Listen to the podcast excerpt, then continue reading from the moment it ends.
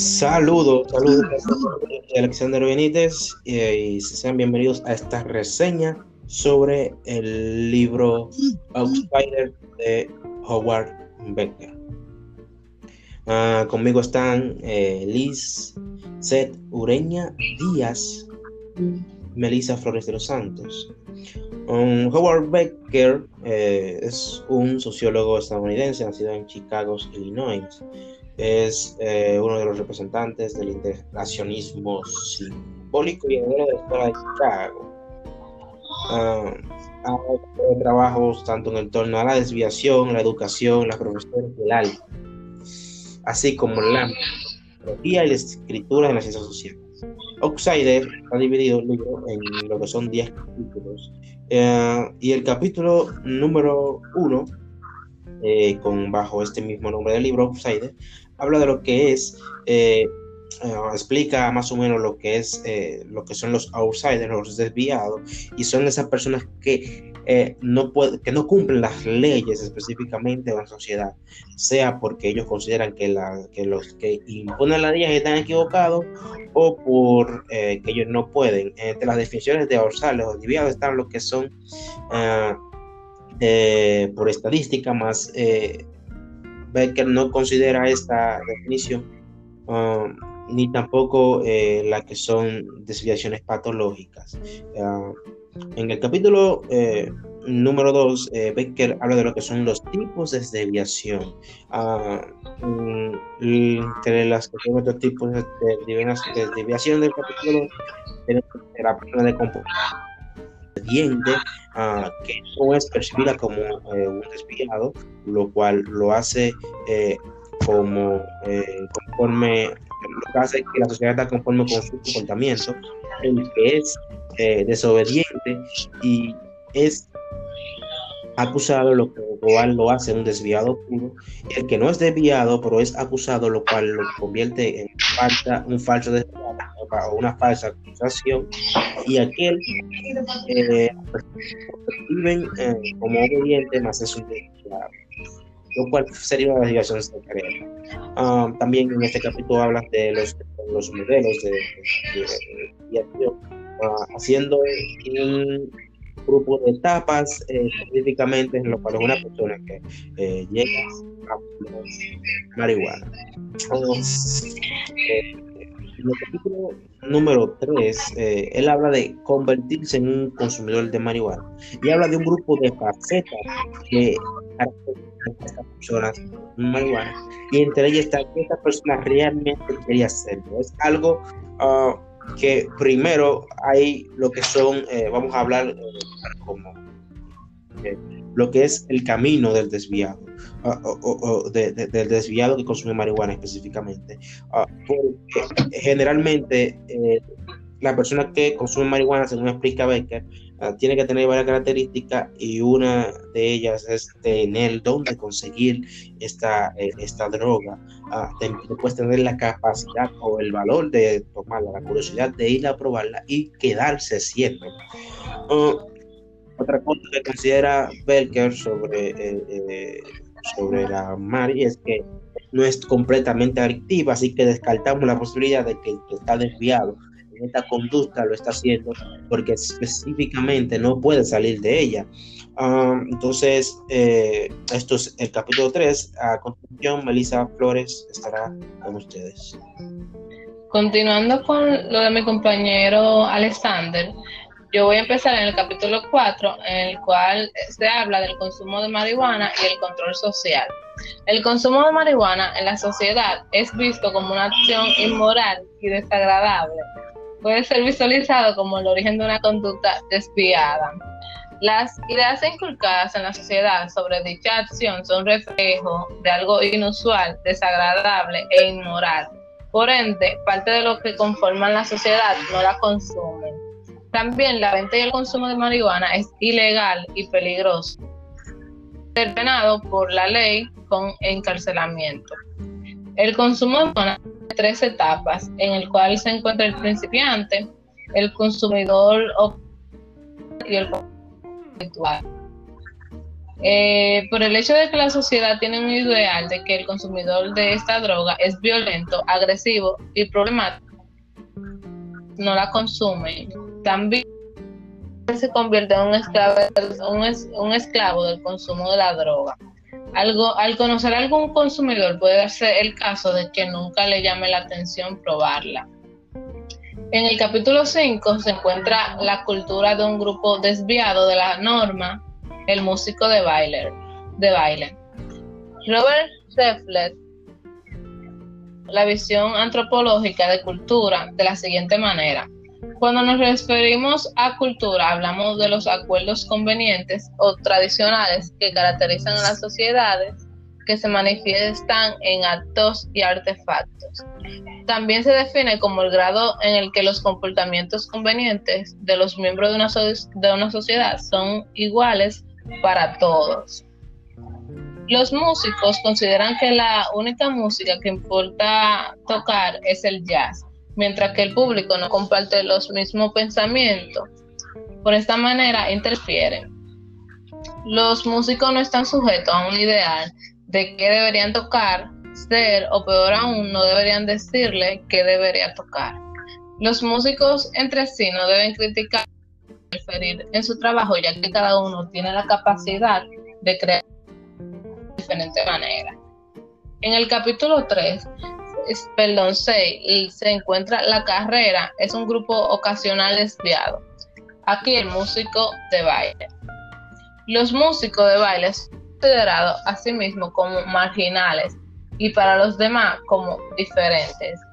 El problema principal de los músicos gira en torno al, al mantenimiento de su libertad artística el músico profesional considera su éxito como un paso al rango de los empleos disponibles.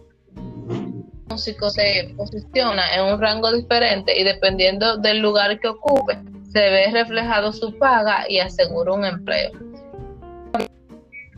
La, la recomendación en los músicos, esa es importante ya que hay lugares que para darte el empleo tienes que ser recomendado por, por un buen empleado o músico. Al desconocido no se le da la oportunidad. El poseer alguna camarilla es garantía de que el músico tiene amigos a recomendarle a alguna buena persona. En esta ocasión los dejaré con mi compañera Lisette Ureña con los libro. Muy bien, yo voy a estar hablando acerca de las reglas y su aplicación en este capítulo 7. En este capítulo se analizan las normas a las que los marginales no se aplican. Los marginales vienen siendo el grupo excluido de la sociedad. Se enfatiza acerca de los de marihuana y a los músicos de baile. Este, según lo que se, según lo que pude entender en la lectura, eh, las leyes se hicieron para cumplirse, pero también muy claro que la sociedad no puede detenerse y tratar siempre de equilibrar todo cuando una de estas reglas no se cumplen.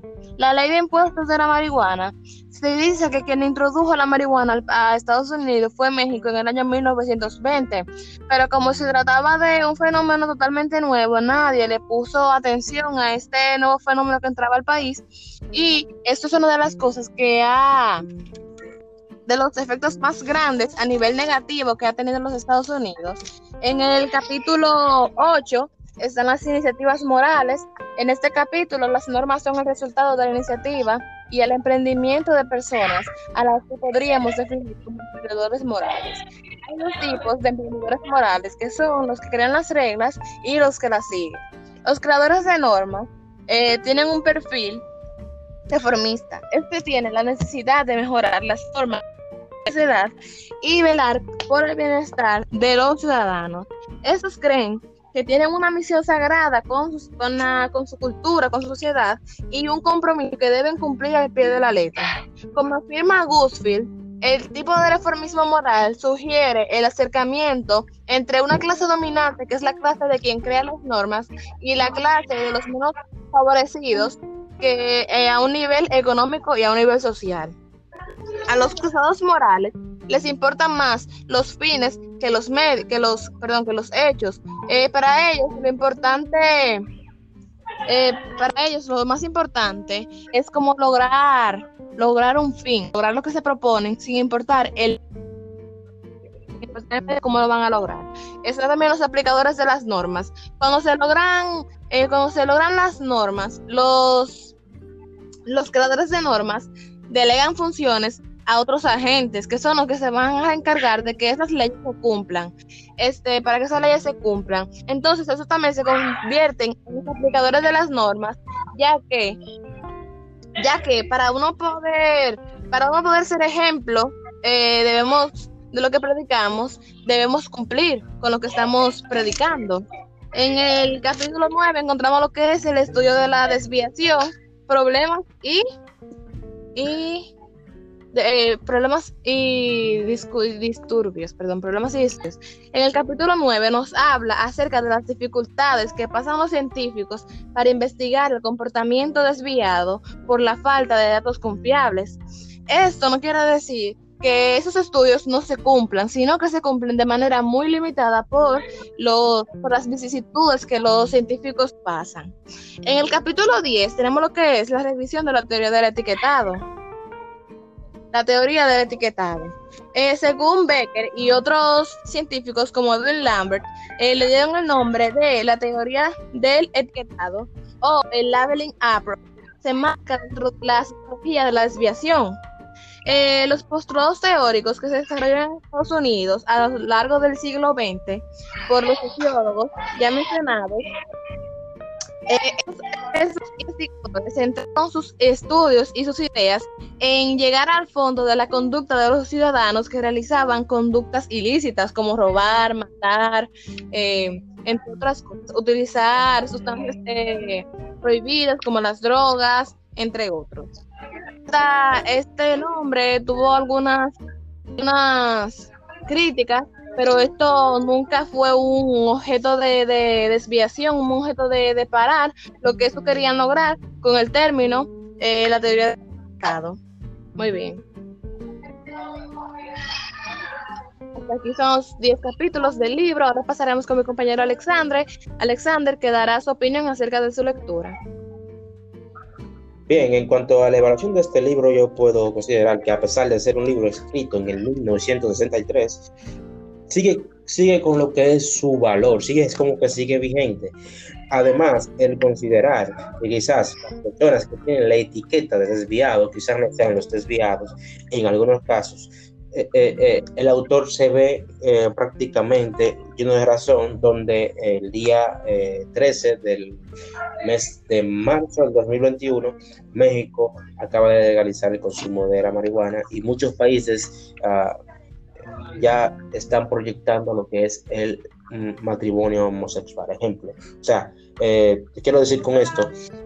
que prácticamente eh, en cuanto a lo que es eh, eh, el matrimonio homosexual en este caso, hoy en día es el que se considera desviado, es el que considera esta nuestra acción. Y bueno, todavía siguen varios puntos al día de hoy presente. Entonces, por, por eso, a pesar de tantos años, creo que es un excelente libro.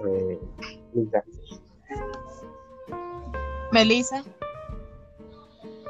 Excelente. Bueno, yo considero que la lectura de este libro fue muy interesante, que el hablar sobre la marihuana y la homosexualidad es un tema un tanto abordado, principalmente en el país, ya que la marihuana, según considero, está prohibida, pero eso no, no deja dicho que las personas consuman aunque sea en secreto, como toca el libro. Eh, y considero que es una súper interesante y, la recomendaría.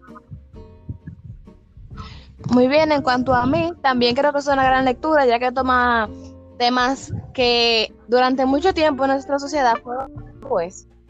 Entonces me gustaría libro en su totalidad, ya que es un libro de mente muy abierta, me encantó todo lo que leí. Eh, mis compañeros también estuvimos dialogando acerca del libro, nos encantó a todos. De verdad que los recomiendo, lo pueden buscar en, en el PDF, lo pueden descargar, es un libro magnífico. Muchas gracias a todos por la atención y por la sintonización en este podcast acerca de Outsiders del libro de Becker. Muchas gracias a todos. Pasen West